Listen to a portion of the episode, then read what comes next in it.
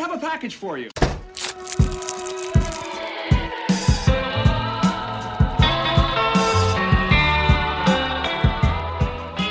Salut à tous et bienvenue dans le sixième épisode de votre podcast favori. Je suis avec Brieux, Bonjour. Thomas, Salut. Yann, Salut Candice. Hello Je m'appelle Hugo et bienvenue dans Recommander. Et comme d'habitude, avant de commencer la chronique, on va vous parler de nos actus. Alors Yann, quel est ton actu? Ah bah écoutez, moi je vais vous parler de Avatar, parce que je suis pas original, donc il y a Avatar 2 qui vient de sortir, et euh, comme on s'y attendait, ça marche très bien.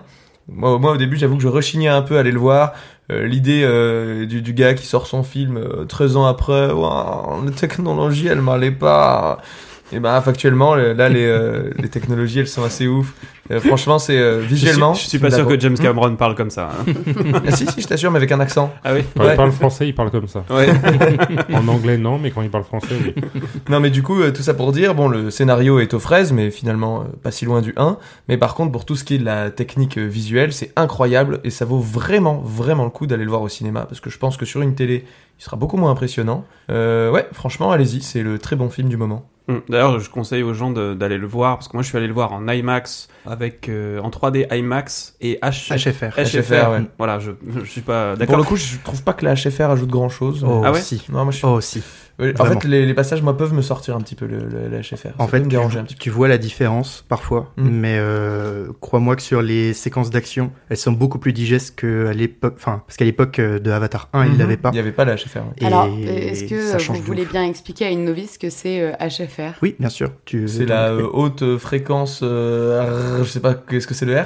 Mais Euh, euh, En gros, c'est le nombre d'images par seconde Ouais. Ok. C'est le, le double. Qui, varie d'ailleurs. qui varie, qui Normalement, est- c'est selon sur, l'action. euh, qui va jusqu'à 48 Ouais, images par ça. seconde. Habituellement, c'est 24 images par seconde. Le, tu vas cinéma. là, il va jusqu'au double. Mais en effet, c'est variable. C'est-à-dire que les séquences d'action, il les fait à 48 images secondes, donc Mm. c'est très fluide. T'as presque l'impression que c'est un jeu vidéo. Ça Là où très- c'est justement ça parce fait que je très reprochais vidéo. au truc, c'est que ça fait vraiment ce que t'as l'habitude en cinématique de jeux vidéo. Ouais, carrément. Et euh, c'est c'est le petit truc qui me dérangeait un peu. Là où les scènes de dialogue sont plus à 24 images par seconde, Ouais. donc euh, un peu plus classique. Ouais. Mais des fois, je trouve que tu ressens un petit peu cette, euh, ce changement de fréquence d'image. ouais. Voilà. Mm. La transition, tu peux la, Ouais. la ressentir. ouais. Mais euh, en vrai, ça reste très beau. ça Ah, reste magnifique, magnifique. L'eau est magnifique, euh, le, le- le sable, ne serait-ce que quand ils marchent dans l'eau et que tu vois les pieds, le sable qui est soulevé par leurs leur pas, c'est déjà ça, c'est exceptionnel. Mm. Euh, et d'ailleurs, moi, un truc, euh, alors c'est pas un micro spoil, mais il y a un générique de fin, voilà. Et dans ce générique de fin, euh, Cameron a la bonne idée de montrer tous les animaux imaginaires de la planète Pandora euh, dans une sorte de séquence qui ressemble à un documentaire, en fait. Mhm. Et en fait, j'ai trouvé cette séquence meilleure que le reste du film. et je me dis, mais Hmm. pourquoi pas faire un documentaire avec cette qualité d'image exceptionnelle euh, sur les animaux de Pandora avec je contacte voix, euh, Arthus Bertrand. ouais. Je lance le, je lance le- Imaginez un avec- documentaire fantasy avec en la, fait. avec la voix française de Morgan Freeman qui parle Dans des baleines là, des trucs comme ça, ça doit être super quoi, franchement. Dans, dans son aigle de métal. Brieux, ton actu. Oui, alors moi je vais vous parler d'une euh, célèbre euh, franchise du jeu vidéo. Je pense que tout le monde connaît GTA. Oui. Tout à ou fait. Grand Theft Auto. Je pense que tout le monde, même ceux qui ne jouent pas aux jeux, aux jeux vidéo, ont déjà entendu parler de GTA puisqu'on a San Andreas, mon enfance. Voilà, euh, premier opus sorti en 1997, déjà, ça date. Euh, mais c'est une série qui a été euh, rendue célèbre par GTA Vice City en 2002 et San Andreas en 2004. Et alors, pour résumer, pour les rares personnes euh, qui habiteraient en Alaska et qui ne sauraient pas ce que c'est, euh, GTA, c'est un jeu assez violent de gangsters en monde ouvert où le joueur évolue euh, avec une grande liberté d'action euh, dans des villes fictives des USA. Par exemple, San Andreas, c'est une parodie de Los Angeles. euh, Vice City, c'est une parodie de Miami. Et moi, j'aimerais vous parler du dernier opus qui est sorti en 2013, ce qui est déjà un, un Mhm, bout de ça fait temps. déjà hein. longtemps, Ça ouais. fait déjà. euh, Ça fait 10 ans. Ça fait 10 ans. ça fait 10 ans, mine de rien. Et bonne année d'ailleurs. Et voilà. la bonne année. On n'a pas souhaité la Mais bonne c'est année. vrai, la bonne année. C'est vrai, la Bonne année vrai, sur tout le GTA. 5, ça c'est beau. hein. Euh, donc, euh, moi, j'aimerais vous parler, donc, comme je le disais, du dernier opus, GTA V, euh, qui propose pour la première fois un mode en ligne, c'est-à-dire un mode multijoueur. Donc, les joueurs peuvent se rassembler et avoir une expérience de jeu similaire, mais ensemble. Et euh, j'aimerais encore plus précisément vous parler de euh, un serveur qui s'appelle le serveur RP, c'est-à-dire role playing, c'est-à-dire euh, que les joueurs jouent un rôle et se tiennent à leur rôle en essayant, voilà, il joue un rôle en fait le plus le plus fidèlement possible et ne s'en sortent jamais pendant le jeu. Et il y a eu euh, des passionnés qui ont décidé euh, de d'ouvrir un serveur pour offrir une simulation de service public, mais pas américain, mais de service public français. Donc ils ont modifié les voitures qui sont très américaines, etc. pour vraiment reproduire au le plus fidèlement possible des villes françaises comme Marseille, comme Paris, etc. Et offrir euh, aux joueurs la possibilité d'incarner par exemple un policier de façon euh, très très euh, simulation. Donc vous pouvez faire des retraits de points, des contrôles au rond-point, des courses poursuites, euh, de l'anti-stupéfiant, des gardes à vue, aller même jusqu'au tribunal pour faire votre déposition. Il y a de la paperasse à faire, donc c'est assez hallucinant le niveau de détail et de passion de ces gens-là. Et il y a des policiers, des vrais policiers de la vraie vie, qui jouent euh, à ce jeu et qui forment d'autres personnes qui arrivent sur le jeu pour euh, leur apprendre le métier parce qu'ils utilisent, c'est ça qui est assez Mhm. hallucinant, le jargon euh, de la police nationale, ce genre de choses. Ils leur apprennent vraiment le métier avec avec ce que ça implique d'erreurs, etc. Et ce qui est encore plus extraordinaire dans tout ça, c'est que ça a créé des vocations de personnes qui, après avoir joué à ce jeu, se sont inscrits au concours de la police et l'ont obtenu avec des très bons résultats C'est dingue. Parce qu'ils ont euh, eu une formation dans ce jeu-là avec de vraies personnes euh, du RAID, avec des vraies personnes de, de la police nationale, etc. Donc c'est allé assez hallucinant. Mm. Euh, si vous voulez en savoir plus, il y a une, un petit reportage sur YouTube du Parisien qui en a parlé. Donc voilà, je trouve que c'est une très bonne façon d'utiliser le jeu vidéo en fait. Mm. Euh, espérons qu'il y ait plus de métiers qui puissent profiter de ce genre d'expérience parce que c'est assez hallucinant. Ouais, alors moi je vais être plus polémique et j'allais dire euh, c'est super, on on donne envie aux gens de- d'être flics, etc. Il y a de plus d'inscriptions euh, au concours de police. Euh, faudrait peut-être revoir de toute façon les concours de police et ce qu'on apprend en policier.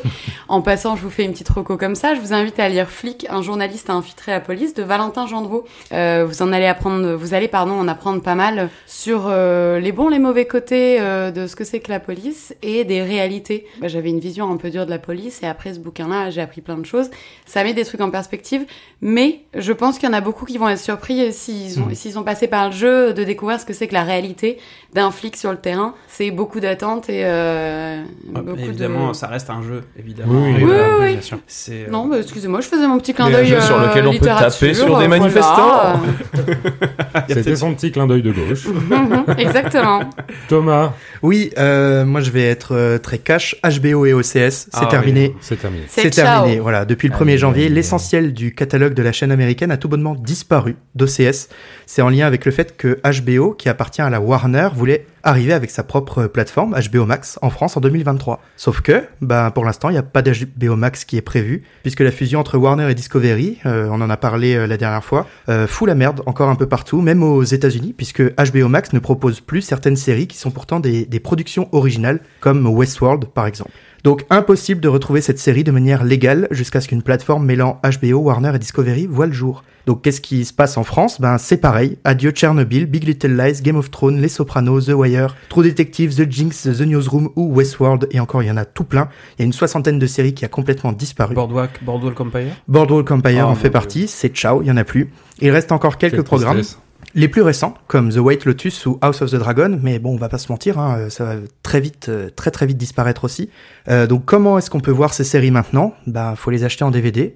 Ou alors, faut attendre qu'une plateforme fasse un deal avec HBO ou Warner ou tout ça, ce qui clairement ne va pas arriver parce que Ouais, euh, cata, Disney, cata, va finir par les racheter à un moment. ben, Dis- soit Disney va les racheter, soit euh, on va attendre que la plateforme Discovery Plus arrive en France. C'est Encore une. pour euh, The une Last of plus. Us qui Et vous pensez euh, pas, tout vous pensez pas que Canal pourrait. euh, Bah justement, là pour l'instant, OCS euh, ont, ont clairement dit on ferme la porte. Euh, Enfin, on est déficitaire. Donc euh, Canal Plus semble dire qu'ils sont intéressés pour les racheter.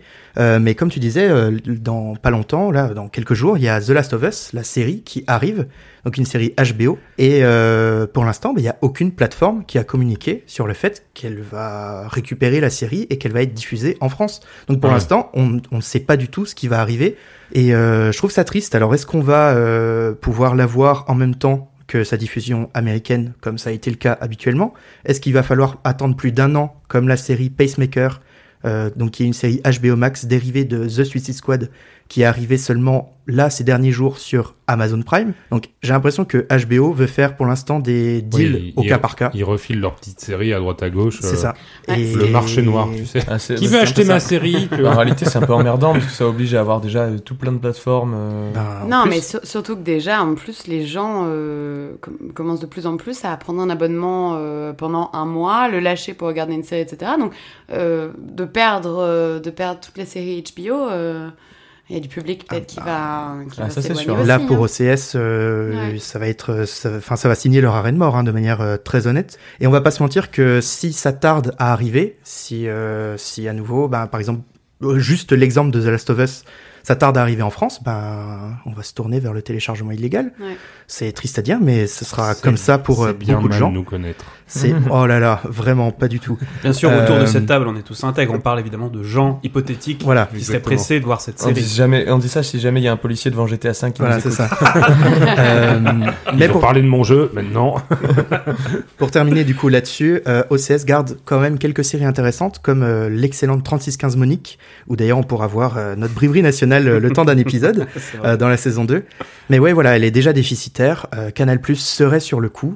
Donc euh, voilà, c'est triste pour l'instant. On attend de voir ce que va faire euh, HBO et si enfin Discovery Plus ou HBO Max va arriver en France. À voir dans la semaine, euh, dans les semaines à venir, si tu nous fais une petite actu Oui. sur la suite. On en reparlera, tout comme euh, DC Comics qui n'a toujours pas annoncé euh, son plan. On en Calme-toi, Je-. Ah là là là, une, actu, une seule actu, Je m'arrête, je m'arrête, je viens de recevoir un. SMS de personnes qui sont qui ont eu une surdose de DC Comics pour la dernière épisode.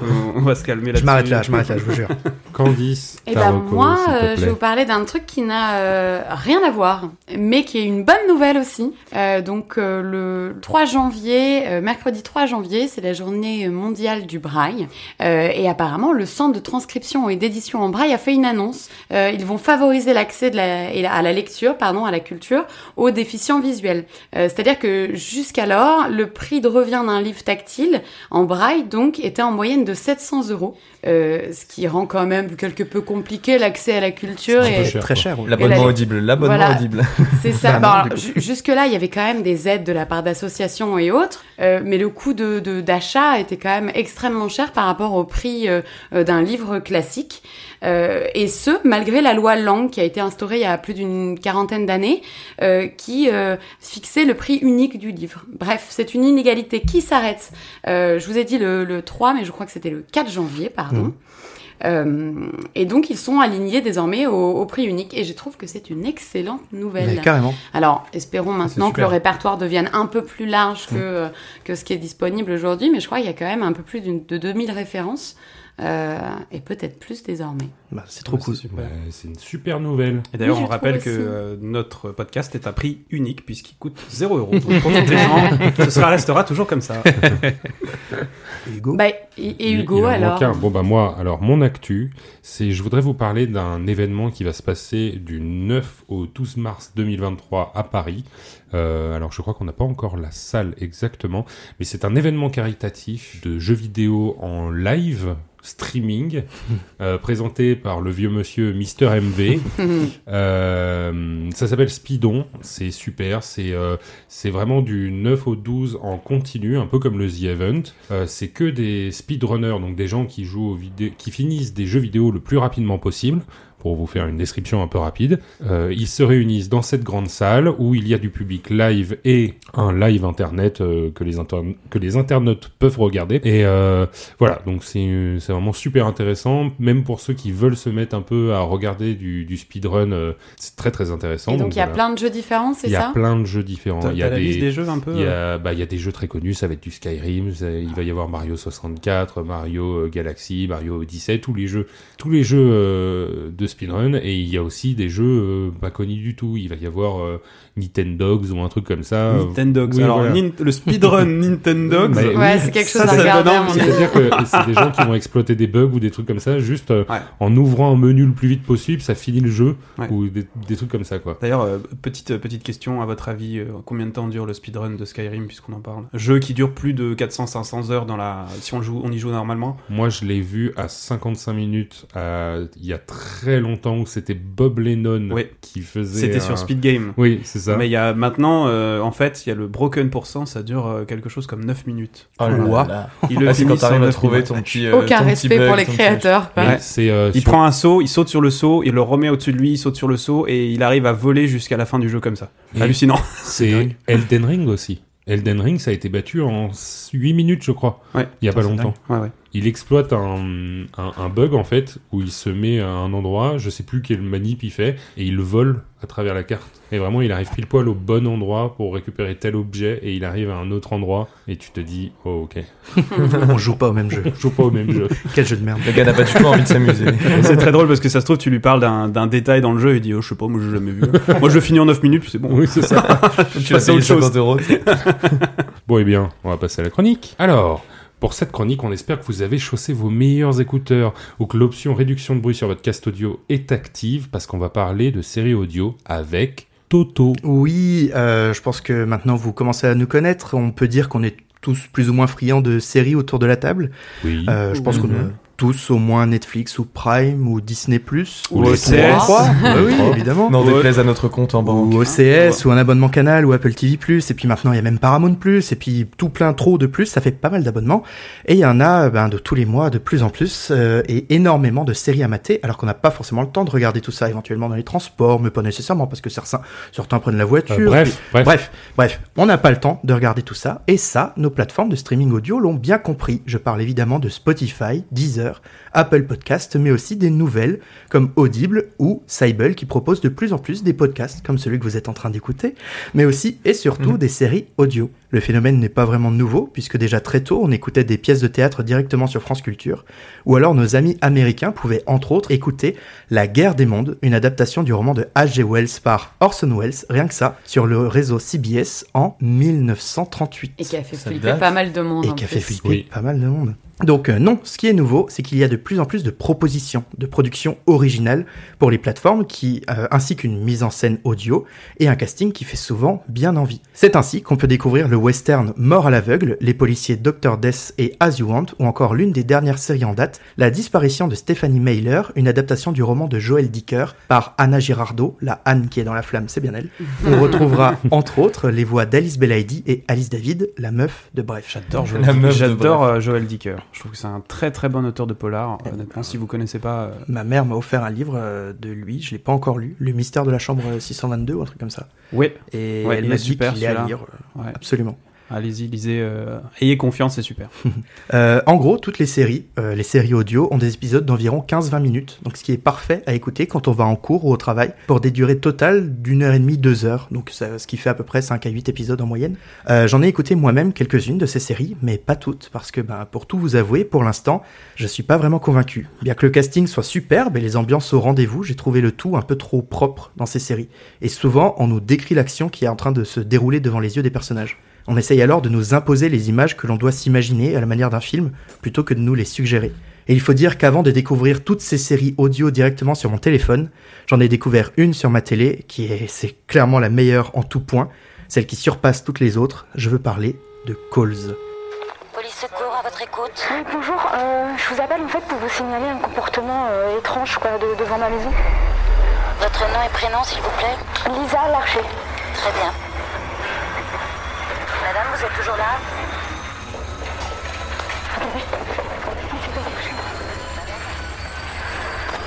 Madame Madame, décrivez-moi ce qui se passe, s'il vous plaît. Il est chez moi.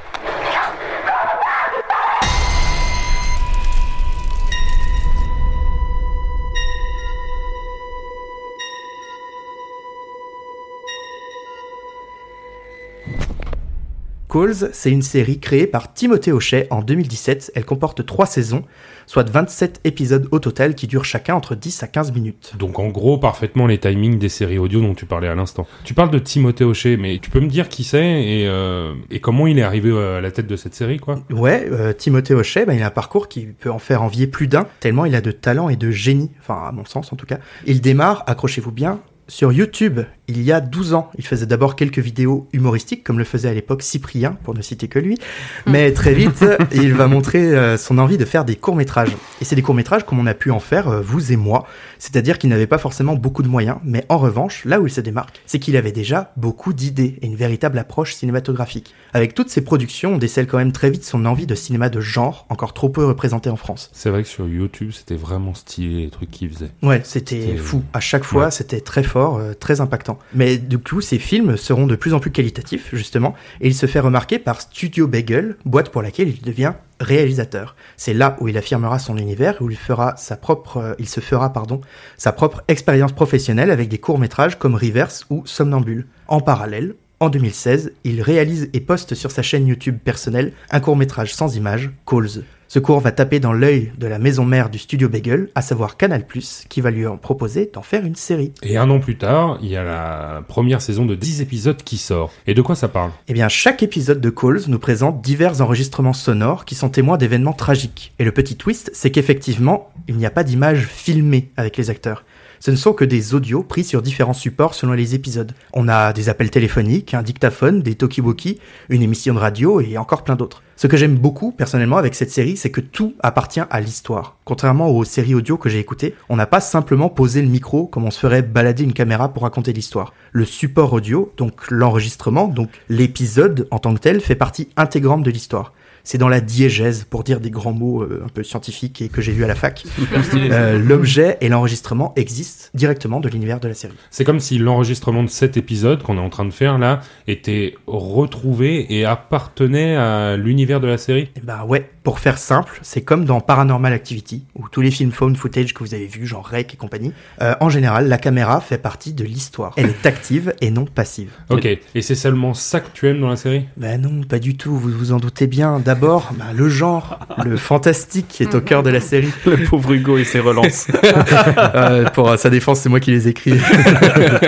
et j'ai écrit ça il y a quelques temps, donc c'est pas parfait. Mais non, tais-toi. Euh, donc oui, d'abord le genre, le fantastique est au cœur de la série. On va évoquer le film d'horreur avec un exorcisme, le thriller avec des tueurs en série, le voyage spatial, les chasseurs de fantômes. Il y a même un épisode qui nous met, nous, spectateurs, à la place d'un enquêteur de la police. Dans quelle autre série tu vas pouvoir avoir tout ça? Imagine seulement l'épisode du voyage spatial. Combien ça devrait coûter pour tout imager? Là, la série nous offre une histoire incroyable, avec des images où, honnêtement, bah, c'est les meilleures que j'aurais pu m'imaginer, puisque c'est moi-même qui les imagine. Ensuite, c'est pas seulement de l'horreur, tu vas aussi avoir maj- majoritairement des vrais moments de drame ou de poésie, particulièrement grâce à l'interprétation des comédiens qui forment un casting complètement dingue. Peu de séries en France peuvent se vanter d'avoir un tel casting, t'as des acteurs vraiment excellents. Je pense notamment à Mathieu Kassovitz, à Karine Viard, à Jérémy Régnier ou à Charlotte Lebon qui font très clairement le job. Et d'autres qui sont ici totalement à contre-emploi, comme Ramsey, Kian Kojandi, Baptiste Le Caplin ou Jérôme Niel, qui prouvent tous qu'ils sont de très très bons acteurs et qu'on peut les faire jouer dans d'autres registres. Il y a aussi euh, François Civil, non, dans le premier épisode? Ouais, il y a aussi François Mm. Civil dans le premier épisode, ouais. Jérôme Niel, ça m'étonne pas, il était dans Studio Bagel déjà. Ouais, il, Il, est- avait, il s'est révélé dans Studio Bagel. on se rend compte Ouais. que, que Il y a des sont- liens. Dans la première saison, euh, il a un peu ramené ses copains Timothée Mais Hochet. Jérôme Niel, il est gens trop fort. confiance, Ouais, c'est c'est ça. Il logique. est trop fort, Jérôme Ah Niel. ouais, Et- il est très, très bon acteur. Ils sont forts et je trouve que dans cette série particulièrement, ils montrent qu'ils sont pas juste entre guillemets les tutos. Ouais. Enfin Jérôme Niel euh, en particulier. C'est pas juste YouTube. Ouais, bah, D'ailleurs, tu le vois avec euh, du coup Timothée Hochet, Ouais. qui n'est pas juste YouTube. Il- clairement pas. t'envoie ça. Euh, et tout ce que j'admire le plus dans cette série, c'est tout ce grand mystère qui plane sur les trois saisons de la série. Alors qu'on s'entende bien, les épisodes peuvent être tous vus individuellement, et l'histoire de chaque épisode présente vraiment une fin, même si celle-ci est ouverte. Non, ce que je veux dire, c'est qu'il y a énormément d'indices disséminés un peu partout pour que l'on puisse trouver quelques réponses qui soulèveront encore plus de questions. Ouais, on, on connaît ce genre de série comme Lost par exemple. Ouais, sauf que les indices sont pas nécessairement dans l'épisode en tant que tel. Par exemple, les épisodes commencent presque tous par une date ou une indication qui permet de savoir au fur et à mesure ce qu'il s'est passé avant ou après, parce que bah, ce serait trop facile, les épisodes, ils sont pas euh, dans l'ordre chronologique des événements. Dans les génériques aussi, si t'es attentif, tu verras que le nom de certains personnages ou de certains acteurs revient assez souvent. Donc c'est pas une série que tu regardes euh, comme ça quoi. Bah pas vraiment. En tout cas, si le mystère t'intéresse, la série va vraiment te demander d'être actif, de faire tes recherches toi-même dans les maigres indices qu'elle te donne. Et cette activité se retrouve dans le concept même de la série, puisque la mythologie qui est créée dans et autour de la série est gigantesque et presque libre à toute interprétation. Comme tu n'as pas vraiment d'image, chacun se plongera dans son propre imaginaire et se fera les pires images possibles face à ce qu'il entend. Mais attends, j'y pense, t'es un peu en train de tricher là. Tu nous parles de séries audio depuis tout à l'heure, mais c'est dispo sur Canal+, pas sur Spotify ou Apple Podcast. Donc t'as forcément des images. J'imagine mal Canal+, me laisser face à un écran noir. Ouais, ok, bon, je triche un peu. Je voulais vous parler des séries audio au début pour vous dire Allez, on écoutait, il y en a plein, il y en a vraiment des biens. Mais honnêtement, ben, c'est de Calls dont j'avais surtout envie de vous parler. Calls, c'est une série qui se regarde, même si pour de vrai, c'est considéré comme une série audio. Mais comme on est calé devant sa télé, sa tablette ou que sais-je, tu as raison. Il faut que des choses apparaissent à l'écran. Et c'est ça qui fait toute l'originalité de la série, et c'est certainement ça qui fait que j'apprécie beaucoup plus cette série que les autres disponibles sans écran. C'est parce que le peu qu'on nous montre nous donne énormément d'informations pour nous mettre dans les meilleures conditions d'imagination. On nous suggère les images, on aide notre imaginaire. On a surtout une retranscription complète de ce qui est dit ou entendu, mais ces sous-titres, habituellement rangés en bas de l'écran pour laisser la part belle à l'action, prennent ici tout l'écran et permettent de spatialiser encore mieux ce qu'il se passe, savoir où sont les personnages, où ils se déplacent, si déplacement il y a, et honnêtement, bah, ça te propose aussi un rythme. Ça te met dans un rythme. ça te permet aussi de retenir les noms et tout. T'as tout plein Ouais, de t'as, des nouveaux personnages à chaque épisode. Là, bah, ça te permet de retenir euh, un paquet de, Ouais. de prénoms. Visuellement, euh, ça te permet d'accrocher euh, beaucoup plus facilement. Ça te permet aussi d'avoir des audios beaucoup plus proches de la réalité, moins propres, plus crades avec des bugs ou des passages clairement inaudibles. Puisque tout est réécrit sur l'écran, pas de panique, on comprend tout ce qui est dit. Et surtout, t'as un habillage en arrière-plan, des images abstraites, des jeux d'ombre et de lumière qui vont t'aider à imaginer le ton de l'épisode. Et ces habillages comportent parfois eux aussi certains indices ou certaines réponses si on fait pause au bon moment. J'aime vraiment, vraiment parler de cette série et en parler au plus grand nombre parce que ben, c'est un vrai bijou cohérent de bout en bout, merveilleusement scénarisé et interprété, et encore une fois, on est un peu nos propres réalisateurs. C'est les images que je me fais ne seront pas celles que tu te fais Hugo ou que vous vous faites autour de la table et que les personnes qui nous écoutent se feront. Et du coup, il y a plein plein plein de théories sur les menaces ou les monstres qui apparaissent dans la série. Et du coup, ce sera un peu comme une série dont vous êtes le réal, quoi. C'est exactement ça. C'est Waouh ouais, euh, j'ai, je t'ai écrit ça. ouais. et je t'ai mis entre parenthèses, comme les livres dont vous êtes le héros. Euh, c'est exactement ça. Et c'est une expérience immersive qui est vraiment à vivre, à mon sens. Et honnêtement, 27 épisodes de 15 minutes, bah, ça se regarde super vite. En tout cas, le concept est tellement rafraîchissant et novateur que les Américains ont directement mis le- leur grappin dessus. Et si, comme moi, ces trois saisons françaises ne vous suffisent pas, que vous en voulez plus, Apple TV Plus vous propose encore 9 nouveaux Mais épisodes. regarde-les, ces opportunistes d'américains. ils ont vu du bif, ils ont fait. Et elle est bien, euh, elle est bien la série Mais américaine. du coup, Non, euh, mais c'est surtout que oui, c'est comme d'hab, les Américains, ils peuvent pas regarder euh, un programme en français, et donc du coup, il faut qu'ils le, le réadaptent en... Et du coup, euh, oui, non, mais c'est ça. Calls version US, c'est comme Calls version française. Honnêtement, ben non, on s'en doutait. Le concept reste le même et il tient en une saison de 9 épisodes, un peu plus long cependant, plutôt 15-20 minutes par épisode. Mais en revanche, ben, il y a moins le côté grand mystère et mythologie de la série mère. Mais ce qui est appréciable pour le coup, c'est qu'on a toutes les réponses à nos questions à la fin de la saison. Là où Timothée Hochet a laissé beaucoup de zones floues et même en interview, il répond rarement c'est exactement ça qu'il se passe. Ici, on nous accompagne vraiment pour avoir un tout très compréhensible. Avec Calls US, je ressens personnellement plus une approche à la Twilight Zone, la quatrième dimension, Mhm. avec des épisodes plus indépendants les uns des autres, une anthologie téléphonique en gros. C'est moins les petites histoires qui racontent la grande. Bon, Mais par concept contre- est moins cool. Ouais. Le concept est moins cool, mais euh, ça se tient. Pour les Ouais. Américains qui ont la flemme de Oui, réfléchir, c'est ouais, deux, euh, c'est deux publics différents. C'est ça. Ouais, quand, on, quand, on, quand on réfléchit à ce qu'on dit, c'est ils ont la flemme d'avoir une langue étrangère. ils ont la flemme d'avoir une langue étrangère. Ils ont la flemme de, de réfléchir. Ils Mais ont de la toute flemme. façon, ils parlent pas anglais, ils parlent américain. Voilà. Donc, de toute euh, façon, les Américains, quand, quand ils doivent sous-titrer un film, ils le refont. Parce que tu vois, moi j'avais l'exemple de LOL, le film, Oui. et ben c'est pareil. Ah ouais? Il y a une Ah bah, version américaine a- de LOL? Attends, on l'a fait en français, les Américains ont refait un film. Mais pour le C'est coup, la version américaine de LOL, c'est la même réalisatrice. Ah, Comme euh, pour, euh, comment il s'appelle, Guillaume Canet, il a refait un de ses films, euh, il me semble que c'est Ne le dit à personne, qu'il a refait aux États-Unis et que c'est Blood Ties. Je suis pas certain de cette non, info. c'est pas du tout le même film. C'est pas du tout le même film Non. parce Non. qu'il avait fait un, un truc aux non, mais Blood États-Unis. Ties, c'est bien, mais c'est pas du tout, c'est pas, c'est pas la Ties, même un histoire. film français. Non Bah, c'est Canet C'est qui l'a qui réalisé. fait, ça, j'en suis mais c'est sûr. qu'avec des Il acteurs américains. avoir- il me Ah, semblait avoir vu que c'est. un euh, remake. je me demande si c'est pas euh, Frère de sang ou un truc comme ça. Oui, c'est Si, ça, C'est Canet qui l'a fait Oui. C'est Canet Ah, qui l'a fait et c'est un- avec euh, François Cluzet et. Ah, d'accord. Bah oui, alors c'est ça. Guillaume Canet. Je crois que c'est ça. Ok. Parce que je sais que c'est un remake qu'a fait euh, Guillaume Canet euh, De lui-même. son propre. De son film. propre film aux États-Unis. Le film français est hyper bien. Bah, c'est, je l'ai pas vu, donc euh, je vous avouerai que j'irai le voir. Mais pour le coup, Calls US, euh, euh, par contre, le casting euh, de Calls US fait tout autant envie. C'est mis en boîte par Fede Alvarez, le réalisateur du remake Devil Dead, mais surtout de l'excellent Don't Breathe. Il euh, réunit à son micro des voix comme le Mandalorien Pedro, Pedro Pascal, le coup de cul Aaron Taylor Johnson, la Ah, parisienne, Pardon le, le qui casse Aaron Taylor Ah, Johnson. Oh, il fait des blagues. Je pas. Oh, il s'arrête jamais. La parisienne Lily Collins ou encore la géniale Rosario Dawson pour ne citer que. Et si en revanche vous êtes plutôt VF, ben vous serez aussi pas mal servi puisque de grandes voix se sont prêtées au jeu, comme Bruno Choel, la voix de Johnny Depp de Matthew McConaughey, euh, Damien Whittaker, la voix de DiCaprio de Tobey Maguire dans Spider-Man par exemple, Emmanuel Curtil, la voix de Jim Carrey, Chandler dans Friends ou Oh. encore Donald Renew, Andrew Ah, Garfield. il est dans tous les bons coups, euh, hein. Jesse Eisenberg, le jeu, Eisen- euh, le jeu Heisenberg, bien sûr, le jeu Spider-Man pour ne citer que. Donc il y a deux Spider-Man dans la série. Il y a deux Spider-Man dans la série. C'est Ça, juste. Spider-Man 3 euh, Into the Spider-Verse. Euh, Sans le spoil d'un mauvais film, ça.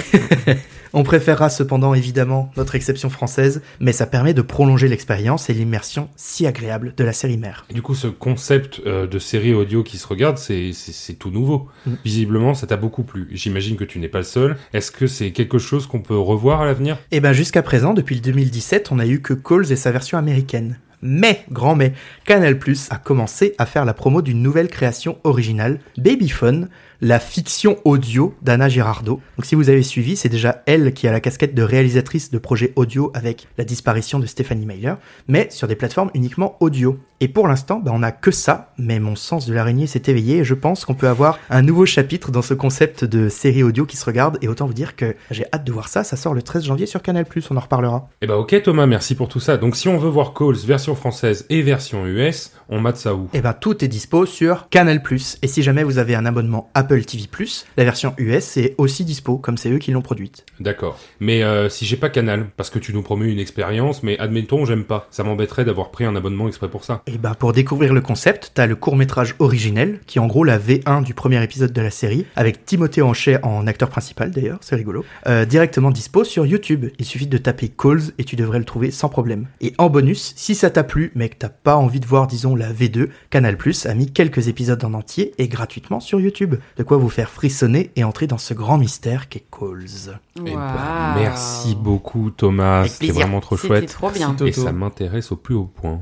Et maintenant, divagons. Eh ben moi j'adore le format. Honnêtement, euh, le format audio, je pense que ça, étonnamment, quand on enlève les images, j'ai l'impression que ça rajoute quelque chose. Ça oblige les gens à repenser leur format. Depuis le Euh, donjon de Nullbuck. Voilà, c'est ça. Mais en vrai, euh, c'est c'est clairement une, une série audio qui fonctionnait Bah, le- super bien, alors je- que Je, pense que c'est le truc qui a lancé tous les gens de notre génération un peu Ouais. à la série audio. clairement, clairement. Mais du coup, j'adore, j'adore ce. façon- Je vois pas du tout de quoi tu parles. Le Donjon donjon Nullbuck Nullbuck, tu vois pas ce que c'est? Je vois pas du tout de quoi. C'est euh, une le grosse parodie de Non, on le juge pas, c'est en- juste qu'on est en étonné. audio. Grosse C'est- parodie. ok. C'est incroyable. un, en gros, c'est un JDR.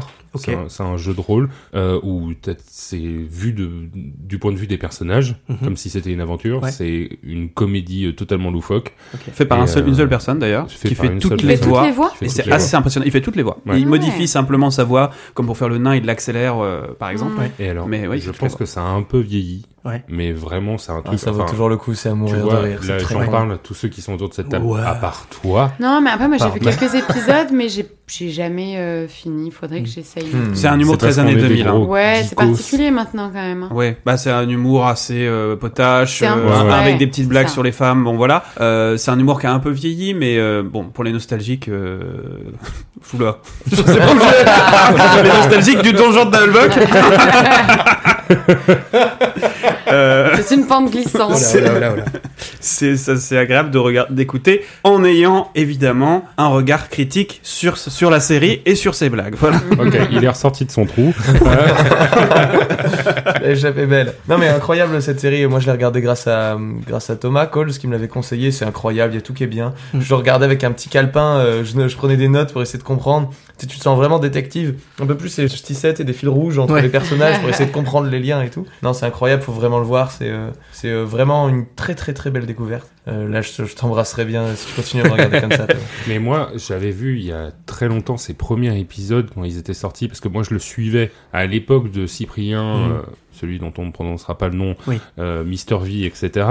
Euh, On l'a tous. donc, euh, mais il faisait des, des vidéos qui étaient vraiment super belles. Puis il est passé à Calls, et moi, c'était un peu une époque où ça me, ça m'attirait pas Mhm. tellement. Parlez pas. Je crois que j'avais regardé un épisode, et j'avais quand même trouvé ça cool parce que de toute façon, ce mec est doué, Ouais, de ouf. qu'on le veuille ou non. Mais d'ailleurs, il est réel sur tellement de choses à côté. Bah, il est, il y a plein de choses euh, euh, estampillées Studio Bagel Ouais. où en fait il est là et tu te dis putain mais on Bah, savait les- pas qu'il était là. Les sketch shows de Mr. V, par exemple. Les sketch shows de Mr. V. où c'est lui. Il, il euh, réalise ou il est auteur euh, Il réalise. Il fait un peu des deux. Là, Ouais, par exemple, t'as euh, Mister Poulpe, bien sûr, Monsieur Poulpe, tout court, Ouais. euh, qui fait euh, les frères Pétou, je crois, Oui, c'est Ouais, ça la ouais, série. Ça a démarré là. Et ben, c'est J'ai pas regardé, mais le nom me termine. Bah, c'est à peu près cet humour-là. C'est Mmh. Timothée Hochet qui a bossé avec euh, Monsieur Poulpe. Oui, oui, Ils ont le- bossé ensemble, il, il a scénarisé. Ouais, euh, lui, c'est un. Enfin, ouais. dingue. Enfin, c'est c'est fou. euh, Mm. Il peut, il peut tout faire, ce mec. Ouais. Et j'ai hâte de voir son. Enfin, si un jour il fait un film de cinéma, euh, ce qui va arriver, qui Bah, va être fait, produit par Canal+. Je pense que c'est son, c'était son but à lui quand il a commencé, parce que souvent il, il avait fait une ou deux FAQ euh, Tard l'époque, comme on dit, euh, et c'était vraiment euh, hyper intéressant parce que tu voyais que lui, c'est tout ce qui, c'est, c'est un fan de péloche, quoi. Bah oui, carrément. C'est un fan de pays. Mon Dieu. tu rigoles ou quoi? Mais ouais, mais clairement, euh, c'est vrai qu'il a. On a perdu Thomas. Ouais, ouais, pardon. Mais euh, c'est vrai clairement qu'il a, il a, il garde ce côté très artisanal en fait dans ce qu'il fait. Et ça, c'est super agréable, c'est qu'il tombe pas dans, dans, dans les travers des, des grosses productions. Le gars est terroir. Le gars est terroir. Mais du coup, c'est ce qui, ce qui donne envie de, de voir une production où il a plus de budget parce qu'on sent que lui, Mm. c'est, euh, il a une vision, il est, il est là pour faire pas du cinéma, mais son cinéma quoi. Mais moi, j'ai hâte de voir ça, c'est de le voir avec un gros budget, parce Ouais, que voilà. on le voit avec Mm. des budgets plutôt moyens avec le studio Bagel, Mm. même si, euh, bah, quand tu commences dans ta chambre euh, pour faire des vidéos YouTube, je pense que quand tu arrives chez Studio Bagel et qu'ils t'allouent euh, le budget qu'ils peuvent t'allouer, tu dois te dire, oh putain, c'est quoi C'est ce paquet de pognon ouais, Et de tu trouves ça incroyable. Et jusqu'ici, moi, j'ai trouvé qu'il avait toujours réussi avec euh, le budget qu'on lui donnait et le budget qu'il avait, quoi, à faire tout. Et, Ouais, après, ouais, peut-être que les producteurs sont moins chiants aussi que pour un long métrage et là, du coup, ils te laissent. euh, Ah, je sais pas. hein. C'est Can- Canal truc un Plus. peu hein. d'un foot euh, plein. euh. C'est Canal Plus, hein. C'est Bolloré. euh. Oh là, oh là. Alors, là. hein. Ici, on, ici, on parle de tout sauf de Bolloré. Voilà. On crache pas dans la main qui te donne l'argent. Ah, D'ailleurs, je viens de recevoir un SMS, il nous rachète l'émission. Ah bon, merci Vincent. tu as toujours fait de très belles choses pour le cinéma français. Et pour- Oh, allez, allez, allez, allez, allez. Coup de pied dans la fourmilière. Allez. petit point de montage, petit point de montage. Petit peu de montage, il y aura un bip. En tout cas, moi, c'est une série qui me donne envie de regarder euh, parce que t'as le côté un peu euh, fantastique, en Mm. même temps t'as le côté thriller, enquête. Euh, en effet, tu comment dire, tu pas, tu interagis, mais euh, tu- on te demande vraiment d'être concentré et de et de mener ton, ton ta petite enquête dans ta tête. Et c'est un truc qui peut être euh, hyper sympa. Alors mon, mon seul problème, c'est que je pense que c'est une série que je binge watcherai totalement. Ben, je- Ouais, faut le mais faire, presque. oui, mais en même temps, j'ai l'impression que tu perds un peu des infos quand tu fais ça. Parce que tu regardes tellement de trucs, t'as tout qui se mélange d'un coup dans ta tête, alors que peut-être que si tu vois, t'écoutes deux Bah. épisodes, euh, tu t'en souviens mieux et quand Fais tu regardes, tu Binge watch avec un calepin. Ouais, mais été du coup, je pense que c'est intéressant de faire comme Thomas a dit, de regarder les 10 épisodes sur, sur YouTube. Il n'y en a Et pas de- 10. Il y en a hein. pas Non, dix, il y en a pas 10. Non, t'en as deux ou trois. En gros, le premier épisode, Ouais. qui est son court métrage, est euh, sur euh, YouTube. Et après, Canal a mis euh, de mémoire, euh, t'as deux épisodes de la saison 1, un épisode de la saison 2 et encore un épisode de la saison 3. c'était pour D'accord, faire la promo ouais. à l'époque. Oui, voilà, c'est ça. C'est pour faire la promo parce que c'est un concept tellement particulier Ouais. que j'imagine que Canal euh, a dit bon ben d'accord, on va mettre des choses gratuitement sur YouTube parce Mm. que Studio Bagel vient aussi de YouTube, donc euh, il y a Ouais, tout un truc comme ça de euh, Oui, et puis euh, les gens, ça leur parle pas euh, de se dire je vais regarder une série avec euh, Hmm. pas d'images Sans ou très peu ouais. d'images ou, ou juste euh, des images d'ambiance. Donc Hmm. euh, si t'as pas un petit exemple de, du rendu, euh, je pense que les gens J'ai essayé, j'ai essayé de vendre ça à mes parents, de dire regardez ça, c'est super. Ils m'ont dit d'accord, c'est quoi? Je dis c'est une série audio, il y a les images que t'as, il y a pas d'acteur. Ils m'ont dit pardon, Il a levé les yeux, ils étaient plus dans la pièce. ils étaient plus, ils avaient disparu. J'étais renié. Ouais, après, après c'est pas évident, je pense, pour, euh, pour un certain public aussi. Oui, euh. carrément. Puis il faut aimer la SF, il faut aimer réfléchir. euh, voilà. euh, on pense à 1899 euh, Qui a été annulé. qui a été annulé. Donc Tristesse. euh, Merci Netflix pour les décisions débiles. Mm, euh, voilà. Du coup, ça, quelques temps là. ça, ouais, mais tu vois, ça, c'est assez re- représentatif d'une certaine, d'une pensée de certaines personnes qui se disent des séries qui font réfléchir, ça attire pas les gens. Ouais. en tout Ouais. cas, selon eux. Et du coup, euh, voilà, alors que il y a, il y a- Ouais, moi je pense que c'est surtout un truc de d'immédiateté en fait. Mm. On est Ouais. tellement. alors, excusez-moi, je vais. On peut plus pareil. rien dire en 2022. Non, j'allais dire encore une fois coup de pied dans la 2023, fourmilière, mais Bonne année. c'est juste qu'on a tellement l'habitude d'avoir toutes les informations euh, directement, de, de consommer les choses euh, qu'on laisse pas le temps à la réflexion. Et du coup, c'est pour ça le l'exemple flagrant, c'est Netflix euh, qui euh, déprogramme des, séries qui sont pour- pourtant hyper prometteuses, euh, juste parce que bah, les gens réagissent pas automatiquement. euh, Ils attendent un ou deux mois. Enfin, moi, par exemple, euh, euh, 1899, c'est Ouais. ça? Euh, c'est une série que j'ai envie de regarder, mais c'est une série j'ai envie de prendre du temps pour la regarder. Donc euh, là, euh, période de, de Noël, les fêtes, etc. Pour moi, c'était pas du tout le moment. Mais qui sait, euh, dans deux mois, tout le monde a regardé la série et dit on veut absolument d'autres saisons et ce sera trop tard, quoi. Puis le souci, le gros souci qu'il y a, c'est que ce que je disais au début, t'as de plus en plus de plateformes. Maintenant, t'as Paramount Ouais. Plus qui arrive. On sait qu'il va y avoir euh, Warner Plus qui va arriver. T'as Lionsgate Plus, euh, il me semble que c'est Lionsgate, euh, qui, ou- enfin, t'as t'as tellement Ouais, de plateformes Tout le monde n'a pas le budget pour être Ouais. sur toutes les plateformes. et hein, du coup, euh. tout le monde n'a pas le budget, et donc du coup, chaque plateforme fait ses propres productions originales, donc essaye d'attirer du monde, etc. Mais au bout d'un moment, euh, on peut pas tout regarder non plus, quoi. Mm. Donc, euh, faut faire euh, aussi des choix. Euh, moi, euh, ma priorité, c'est euh, 1899, par exemple. Quand j'ai vu ça, j'ai tout regardé Ouais. le jour même. C'est pas Emily in Paris, sauf qu'il y a beaucoup de gens, c'est Oh Emily là, in Paris. Je vous en supplie, arrêtez de parler d'Emily in Paris. J'ai- J'ai pas regardé la série, mais je n'en peux plus d'en bouffer sur Instagram, sur YouTube, dans les Et- articles de tout et n'importe quoi. dans, les, dans le métro. euh, Oh là là. Et souci qu'il y a, c'est que ils, ils vont certainement partir sur une quatrième saison. Euh, Enfin, vu comme c'est parti, ça va, ça fait un carton, donc ils vont certainement partir sur une quatrième saison. Elite, par exemple, que je n'ai jamais vu, j'ai vu qu'il y avait déjà six saisons. ça parle de Qui quoi Ellie regarde Mais en Elite fait, c'est ça qui est Enfin, fou. ça parle de quoi C'est- Après, c'est qu'il y a plein de gens qui regardent. Non, mais c'est qu'il y a, des... c'est- euh, ouais, c'est qu'il y a du public y a- quand même. Un Ouais. truc de lycée où ils sont un petit peu chauds tous ensemble. Ah ouais, C'est d'accord. c'est une, une, une série C'est un truc de gosse de riche. euh. Ouais, c'est un peu comme euh, Sex Education, là, les trucs qui étaient sortis de ce genre-là, non? Ouais, en fait, il y a beaucoup de séries Ah non, qui se Sex ressemblent. Education, ça a rien à voir. euh. Et t'as quand même beaucoup de séries qui se ressemblent un petit peu dans le thème ou dans le fond ou de loin, quand tu regardes pas forcément la série en profondeur, mais de loin, euh, qui sont, qui continuent d'être euh, d'être produites. Là où t'as Ouais. des petites euh, fulgurances entre guillemets qui sont plus produites et je trouve ça dommage. Par exemple, c'est un truc bête, mais euh, ah, j'ai regardé euh, le début de Hartley Cœur à vif, la, la nouvelle. euh, Comment dire Une nouvelle version, le La remake. nouvelle version, le C'était remake. nulot, ça, la première version. Et alors, je- moi, j'ai jamais regardé la première version, mais là, je regarde la je- curiosité oblige. Je regarde un petit peu euh, euh, ce remake-là, et en fait, je trouve ça euh, trop similaire à Sex Education. Là où je trouve que justement Sex Education avait amené autre chose, un peu à la Skins, etc. C'est justement mais parce que ça a marché. et oui, mais enfin bon, c'est- ça. c'est c'est c'est chiant quoi. Bah, ça- Désolé du ça- terme, hein, mais c'est Ça, chiant a- parce ça a que toujours été comme ça en fait. Ouais. Un truc qui marche, t'en as 30 derrière. Regarde, euh, ils font euh, Game of Thrones euh, derrière, t'as les Anneaux de pouvoir, Mhm. t'as euh, House of the Dragon, ouais. t'as tout le monde qui essaye de jeter sur des trucs Heroic Fantasy parce que ça remarche en fait. La roue du temps sur Prime. Non. Non, Ouais. pardon, pardon. Personne n'a vu cette série. Pardon.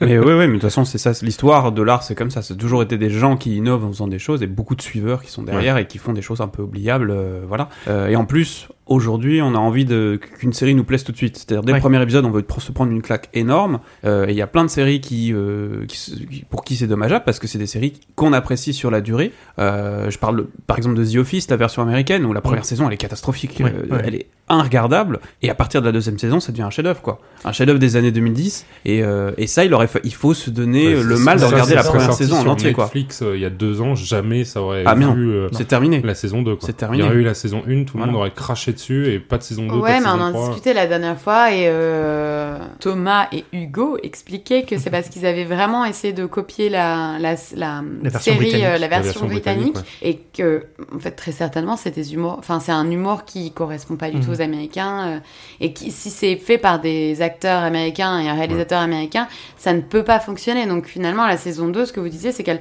elle fonctionne beaucoup mieux parce que ils ont revu Ouais. leur copie Ouais. et ils ont adapté ça au public euh, Américain. Ouais, Ouais. mais du coup, le, le, s'il y avait pas eu la chance qu'on leur, a- qu'on a donnée à la série de la saison 1 a pas marché, mais on vous donne la chance d'avoir la saison Ouais, 2, on n'aurait pas eu un miracle. Ouais. Là où 1899, c'est terminé. Il devait y avoir trois saisons, c'est ça Il devait y avoir trois saisons à la base, fonctionné, c'est pas, Ouais. c'est pas le Eh ben, terminé. de- Elle a fonctionné, mais pas assez pour Netflix. Ouais, c'est ça, Voilà. pas assez. Quel Et dommage. parce que euh, les gens se sont rués sur, euh, je sais pas, euh, au Emily hasard, The Paris. Crown, euh, Emily in Paris, euh, euh, Royals. Money Heist Korea. Ah non, personne l'a vu, ça non plus. Eh ben, on va passer au reco. Ouais. Qu'est-ce que vous Ouais, oui, pensez, bah pourquoi pas Ça vous va Ah, parce que là, on était lancé, on se serait jamais arrêté. Est-ce que tu veux commencer, Candice bah oui, je peux commencer. Eh ben, commence alors. Euh, moi, je vais vous parler d'une auteure, Margaret Lindholm, mais que vous ne connaissez pas sous ce nom-là. Vous la connaissez sous le nom de Robin Hobb. Oui. Peut-être, euh, ouais, vous avez Oui. déjà entendu. Euh, je pense que je vais pas, euh, je vais pas apprendre euh, quelque chose de nouveau à tout le monde parce que c'est quand même, euh, euh, elle a écrit des sagas qui sont euh, relativement connues. Mais voilà, moi, je suis retombée dessus l'autre jour et je les ai lus en français, je les ai lus en anglais. Dans tous les cas, euh, je trouve ça génial. Et donc, c'est l'auteur de L'Assassin Royal, entre autres. Euh, c'est une série médiévale fantastique. Vous allez retrouver euh, beaucoup de cycles. Le premier cycle commence avec l'histoire de Fitz Chevalry. On commence à le suivre à partir de ses 6 ans. Et il s'avère que c'est euh, l'enfant illégitime euh, d'un- de sang royal. Et, euh, et ça va bouleverser quelque peu le, le cycle du destin de, de ce royaume-là. Parce qu'il a des capacités particulières. Et il n'était pas censé être toujours dans le coin. On va dire ça comme ça. Et donc du coup, dans cette saga, il va être question de survie, d'intrigue au sein de la cour. Vous allez trouver des personnages complexes mais toujours attachants. C'est un vrai voyage initiatique. On vous embarque à travers euh, tout le royaume et on vous tient pendant trois cycles. Alors, je dis trois cycles, je vous invite pas à tout lire d'un coup parce que vous allez voir la taille des bouquins. Euh, vous avez à peu près euh, 800 pages, je pense. euh. Ah oui, Oui. Par, par- Mais- par- On par bouquin on. Ouais, mais si, si vous... par, par bouquin ou en tout? Par non, bouquin, par par bouquin. ça qu'on vous a oh, recommandé oui. Audible. Euh, je- alors, je pense que très certainement vous pouvez les trouver euh, sur Audible parce que maintenant euh, ça fait un petit moment. L'assassin, l'assassin royal, c'est sorti en 95. Ah oui. Donc, Oui, euh, euh. Comme le poisson. et je vais. Oh là là Ah ouais, ça vole pas haut là, Moyanou. Ah Bienvenue sur EHPAD FM. En tout cas, tout ça pour dire que si vous accrochez à cet univers, euh, vous avez de la lecture parce que vous avez deux trilogies pour l'assassin royal. Vous avez une trilogie pour le fou et l'assassin que je recommande qui est vraiment hyper intéressant. Une trilogie pour les aventuriers de la mer. Là, vous allez avoir affaire à, à toute une grande famille qui vivent sur des bateaux vivants et qui sillonnent euh, le territoire et c'est hyper passionnant aussi. Et enfin, une tétralogie pour la cité des anciens. Et là, on va être dans quelque chose de, de sagesse, de mythologique, mais toujours de, de, de- d'intrigue euh, un peu euh, royale et, et de meurtre et d'autres choses. D'accord. Pa- Euh, Pardonne mon, mon ignorance, c'est quoi une tétralogie? C'est quatre- quatre bouquins. C'est ça. Ah ouais, comme ça. Comme quoi, je suis pas le plus malin du groupe. hein. Mais en tout cas, vous avez vraiment de la lecture sur le long Ouais. terme. Euh, je vous les conseille. Moi, c'est des bouquins que j'ai dévorés. Euh, je fais des pauses parce que quand même, euh, ça fait beaucoup Ouais, d'informations. ouais, ça a l'air. Tétra, c'est 3, hein, c'est pas 4. Hein. Non, Non, trilogie. Trilogie, c'est trois. Tétra, c'est Trilogie, quatre. Tétra, c'est Tétra, c'est 4. quatre. Et ben voilà, vous C'est voyez. comme tétraplégique. C'est les quatre membres. Voilà. C'est vrai, ça prend du sens. un, c'est un lien avec la trilogie, la vrai. tétralogie Et des ben voilà, anciens. je vais finir par. c'est une auteure très, prolifi- très prolifique et puis bonne lecture à vous. Bah, Et super. merci Merci Candice, surtout que c'est super cool de, de recommander des auteurs euh, slash autrices, je sais plus comment on dit, je crois qu'on dit les deux, non? Ouais, vous pouvez dire écrivaine, Euh, auteur avec un E, autrice. euh, c'est Et- un peu à votre bon vouloir. Bah c'est cool de recommander du medieval euh, fantasy euh, écrit par des par des auteurs parce qu'on là comme ça moi à part euh, à part elle j'en vois pas beaucoup. Ouais, Donc, t'en euh, as quelques-unes, mais en fait c'est surtout que t'as beaucoup de comment dire de noms, euh, de noms d'auteurs, de noms d'emprunts, autre chose comme ça. Mhm. Elle justement, elle publie pas euh, sous son vrai nom, Euh, et d'ailleurs elle a, elle a plusieurs noms d'auteurs euh, avec lesquels elle publie en fonction de, des bouquins. Pour éviter Donc- de se faire enfermer dans une case de j'écris. Ouais, je pense que je pense que c'est ou- aussi une façon de mettre de la distance avec. Oui, de se protéger un peu, quoi. se protéger un peu. Et puis de toute façon, des femmes euh, auteurs, euh, t'en as énormément qui ont un nom d'emprunt. hein. Ouais. Parce que sinon, Genre pendant très longtemps, elles n'étaient pas publiées de toute façon. Donc, euh, Genre Fred Vargas. Fred Vargas, ah, arrêtez. Genre je vous fais une chronique bientôt sur Fred Vargas parce que c'est vraiment l'auteur de ma vie. Yannou, ta Oui. Oui, oui, alors bah moi, pour, euh, pour ne pas changer d'habitude, je vais vous parler d'un animé, d'un animé qui vient de finir euh, Le oui, de sortir. Hein Pardon, j'ai. j'ai- Ouais, pas les bah, mots. je- Non, mais je chacun son otaku, domaine, un chacun son Oui, domaine. t'es un vrai otaku. Euh, non, mais bon, voilà, il vient de finir d'être, euh, de sortir sur euh, la plateforme Crunchyroll. C'est Chainsaw Man, donc Oui. euh, adapté du manga de Tatsuki Fujimoto. Et donc c'est un, un animé qui a beaucoup fait parler les derniers mois, les trois derniers mois, où- puisque ça sortait un épisode par semaine et qui en a à 12, je crois. Euh, parce que c'est un shonen, donc shonen c'est euh, en général c'est ce que tu peux avoir à la Naruto. euh, bon, c'est pour faire un gros cliché, euh, je vais me faire taper sur les doigts, mais voilà, c'est l'idée de ce personnage qui va euh, tout faire pour, pour réussir. Et bah ça, là, c'est un shonen qui brise complètement les codes pardon, avec un personnage principal qui est aux antipodes de ce qu'on a l'habitude. C'est, euh, il s'appelle Denji, il est dénué de tout principe, il est complètement dépravé, il évolue dans un monde rempli de démons qui ne vaut pas mieux que lui. Et il va avoir la bonne idée de se lier avec un démon qui se fait appeler le démon des tronçonneuses. Donc ça donne un personnage aussi fou que, enfin complètement taré. Euh, ça fait un, bon cocktail. Je vous laisse imaginer d'ailleurs le résultat d'un démon euh, tronçonneuse avec un personnage complètement fou allié. Donne un truc bien sanglant. euh, C'est pas censuré, ce qui est assez rare dans l'animation japonaise. Et euh, en plus de ça, l'histoire est top, l'animation est au top aussi. Euh, ce qui est surprenant en plus, puisqu'il utilise énormément de CGI. Euh, moi d'habitude, j'aime pas ça. La CGI, c'est l'animation 3D. Mhm. Et euh, en général, c'est assez moche. Mais euh, là, c'est super joli. Il y a euh, des lumières de dingue. Enfin, je sais pas, la, la DA est trop forte. Et Ils avaient pas utilisé CGI pour euh, une saison de L'attaque des titans Ouais, c'est si, ça. si, si, si, Ok. Ça- ça avait fait. C'est polémique, c'est ouais. la saison qui est un peu moins euh, cool Ouais. visuellement, justement. Mais euh, pour le coup, ils auraient utilisé ce genre des de CGI là, ça n'aurait pas fait euh, débat. Et d'ailleurs, c'est adapté par le studio Mappa, le même qui a fait. euh, Monster. euh, non, L'attaque des des, Titans. titans. Ah, l'attaque des Enfin, la- la- les dernières saisons qui justement ont fait débat. Non, franchement, c'est top. euh, C'est, c'est top. Et euh, si vous avez envie de voir euh, du sang, des coups de tronçonneuse et euh, des personnages un peu, euh, un peu fifous. Mais c'est pas pour, euh, pas pour les enfants, alors c'est plus pour les ados. C'est euh, pas adultes. du tout pour les enfants. Ce Voilà. n'est pas euh, Ouais. moins de 16 ans, pas recommandé. Les gens un peu sensibles s'abstenir du coup? Les gens qui n'aiment pas le sang s'abstenir. Les gens qui n'aiment pas la violence gratuite s'abstenir. Oui, j'ai vu qu'il y avait. D'ailleurs, j'ai vu à un moment, j'ai vu une vidéo passer où il y a un, il y a un des personnages qui utilise son sang comme arme. Il, il le transforme en lance ou un truc Mhm, comme ça. mhm, mhm. Il s'ouvre les poignets pour faire ses. ses- Ah, c'est fun. Non, alors, c'est paraît très trash dit comme ça, c'est euh, vraiment c'est à mourir de rire. Il faut le regarder. D'accord. euh, Brieux, Ah, moi je me bidonne. Voilà, on n'a pas le même humour. euh. Brieux, ta reco. Oui, alors moi, je viens de me rendre compte que j'ai fait une recommandation euh, full police. Euh, mais sans faire exprès, puisque l'actuel passe-passe euh, parle de police et ma recommandation parle de police puisque, puisque je vais vous parler de la série Canal Paris Police 1905, donc qui est une suite de Paris Police 1900, qui est plus une saison 2 qu'une qu'une qu'une autre série qui prendrait la suite en fait. hein. Il y, a les- il y a les mêmes personnages, ça se passe simplement 5 ans plus tard. Euh, donc c'est une série de Fabien Nury avec Jérémy Laheurt, Evelyne Brochu ou encore le grand Christian Eck que j'adore, qui est exceptionnel en plus dans cette série-là, Ouais, qui joue euh, Bertillon, Ouais. euh, qui est toujours aussi flamboyante. C'est d'ailleurs le premier personnage qu'on voit euh, quand on regarde le, le- le- l'épisode, euh, le premier épisode. Alors, de quoi ça parle? Nous sommes à Noël 1904 à Paris. Et le blanc immaculé de la neige est contrasté par celui d'un corps retrouvé en plein milieu du bois de Boulogne. C'est poétique. C'est beau. C'est un suicide, du moins, c'est ce qu'on aimerait bien nous laisser penser.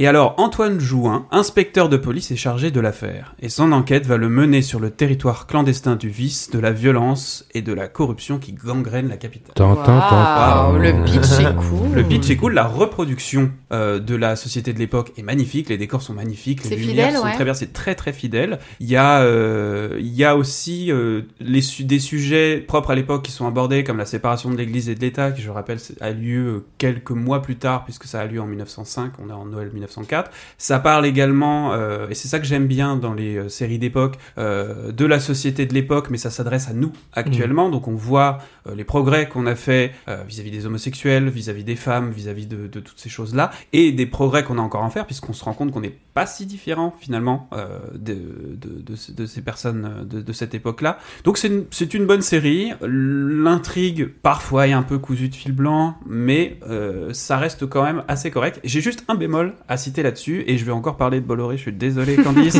je suis désolé Hugo, mais il y a un truc fou. Je sais pas si c'est vrai. C'est sorti dans Marianne, donc est-ce que c'est vrai Je ne sais pas.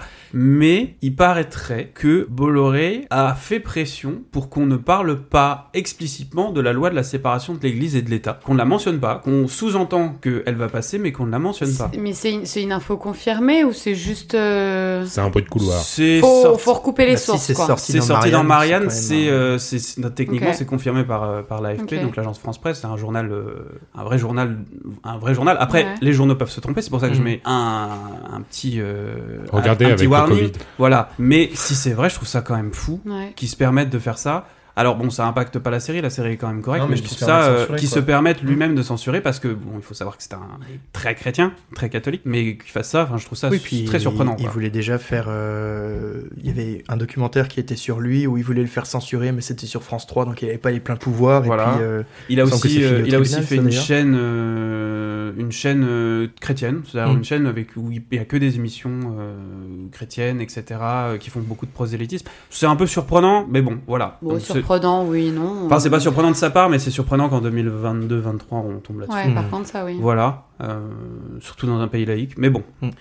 Euh, Police Paris 1905, Disponible disponible sur Canal+, vous aurez deviné. voilà. Très bien. Ça marche. Euh, Toto. Ouais, euh, moi j'ai envie de vous parler de Glass Onion de Ryan Johnson qui est Ah, sorti oui. sur euh, Netflix. C'est la suite d'un excellent film que j'ai adoré, que j'ai déjà vu plein de fois, qui est À couteau tiré. Donc euh, un, un whodunit, comme ils appellent ça. Un- en gros un film à la Agatha Christie, un espèce de Cluedo géant Avec James Bond. avec, avec James Bond, Non, avec Le Blanc. avec euh, Benoît. Blanc. Benoît Blanc. Ah oui, c'est Où justement euh, Daniel Craig, euh, contrairement à la froideur qu'il a dans, dans, dans James Bond, là il pétille euh, dans les deux films. Il est, il montre qu'il ne fait pas que euh, un. Ouais, c'est surprenant méchant, dans la euh, bande-annonce de le voir comme ça. Ouais. hein. Moi, je l'avais jamais vu. euh, Ah, il est pétillant, il est, il est à fond et ça, ça fait plaisir de, de voir ça vraiment. Donc le casting au est, est au top, la suite est tout autant euh, bah, nouvelle un petit peu et satirique. Euh, donc ça raconte l'histoire d'un milliardaire qui invite tous ses amis sur une île grecque pour faire une murder party sur son propre meurtre. Mais le détective Benoît Blanc veille et craint que le jeu devienne réel. C'est très très cool. Tous les indices dans le film sont là. C'était déjà le cas dans Un couteau tiré, où euh, moi quand j'avais vu le, pour la première fois le film, au milieu du film, j'ai dit ah ça c'est pas logique, donc c'est forcément euh, un tel le, le, le, le coupable ou la coupable. Euh, et là on pas peut le faire. détective Benoît Blanc? Euh, c'est euh, c'est moi. c'est moi. Mais dis donc, on est un peu dans l'enquête en ce moment entre Coles et Glass Onion. Ouais, bah j'essaye de faire des petits Police thèmes Paris un petit 1905. peu. Et Police, pareil. Euh, donc ouais, on peut être soi-même détective et actif dans le visionnage et trouver qui a fait le coup avant que tout soit révélé. C'est très très cool, euh, c'est très fort, le casting s'amuse. Daniel Craig est au top, on l'a déjà dit, euh, tous les autres personnages euh, aussi, dans les deux films d'ailleurs. Euh, donc si les délires à la Cluedo et Agatha Christie vous fait saliver, ben, c'est clairement pour vous. Et les deux sont dispo, donc à couteau tiré et sa suite Glass Onion sont dispo sur Netflix. Trop bien. Alors moi j'ai une cool. question, est-ce que tu es ce genre de personne qui, comme ma mère, qui, euh, alors que le film n'est pas fini, dit c'est lui le coupable, j'en suis sûr, Ah, moi, je suis comme ça. et qui l'annonce à tout le monde, ce qui fait qu'on ne voit plus que ça, et tu as raison, c'est vrai, mais du coup ça, moi ça me gâche tout le reste du film parce que je me dis c'est bon, j'ai plus besoin de regarder la... Bah, en fait, on l'a regardé avec, euh, avec mes parents parce Ouais. qu'on on n'avait pas vu euh, à couteau tiré ensemble. Et quand on l'a regardé avec, euh, avec mes parents euh, Glass Onion, on était tous euh, en, en mode détective, euh, presque à la Cluedo, en mode c'est le colonel Moutarde dans la cuisine, on l'a vu, il avait le chandelier. Mais du coup, c'était un travail d'équipe. C'était vraiment le travail d'équipe et à un moment, euh, au milieu du film, on a fait pause et on a dit ok, alors qui c'est Ah, on a fait une petite discussion d'un quart d'heure de mais si, mais il y a eu ça, mais tu l'as vu, mais si, mais quand même. Et quand on a quand on est arrivé à la fin du film, il y en avait un de nous trois qui avait raison. Je ne dirais pas. J'adore. Et donc, du coup, tu dirais que c'est grand public dans le sens où euh, tu peux regarder ça avec des enfants, des ados. euh, je pense que tu peux regarder ça avec des enfants. J'ai pas regardé quelle était l'interdiction sur Netflix. Ils aiment bien mettre des interdictions un peu partout. T'as pas en, de en grosse termes d'enquête et tout, c'est c'est abordable pour eux aussi. Ah, parce c'est que je me dis, abordable, ça ouais. peut être un, un moment familial sympa aussi. De... C'est abordable, c'est très drôle. Enfin, c'est c'est assez Ouais. marrant. Euh, ouais, pour enfants, bon, pas Pas pas, en- un- pas 6 ans quoi, Ouais, ouais. mais euh, pour euh, ouais, 9 dizaine 10 ans, euh, euh, ça passe ça passe très très bien. Si euh, si vous l'avez biberonné au Hercule Poirot euh, sur Mm. TMC et compagnie, euh, Ah oui, avec Michael Biberonné, Hines, ouais, comme je l'ai- formidable. comme comme je l'ai été, euh, bah, il va kiffer. Voilà. Bah, merci beaucoup, Toto. Et toi Hugo? Eh bien, moi, moi, je voudrais vous parler d'une série dont on attend la saison 3 encore aujourd'hui. Euh, c'est une série sur un groupe de rap des années 90. La série s'appelle Wu-Tang, An American Saga. C'est une, donc une série sur le Wu-Tang Clan.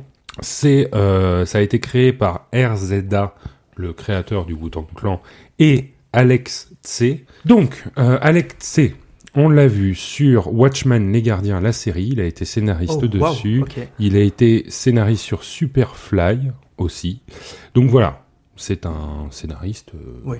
Convaincu. quoi. Ouais.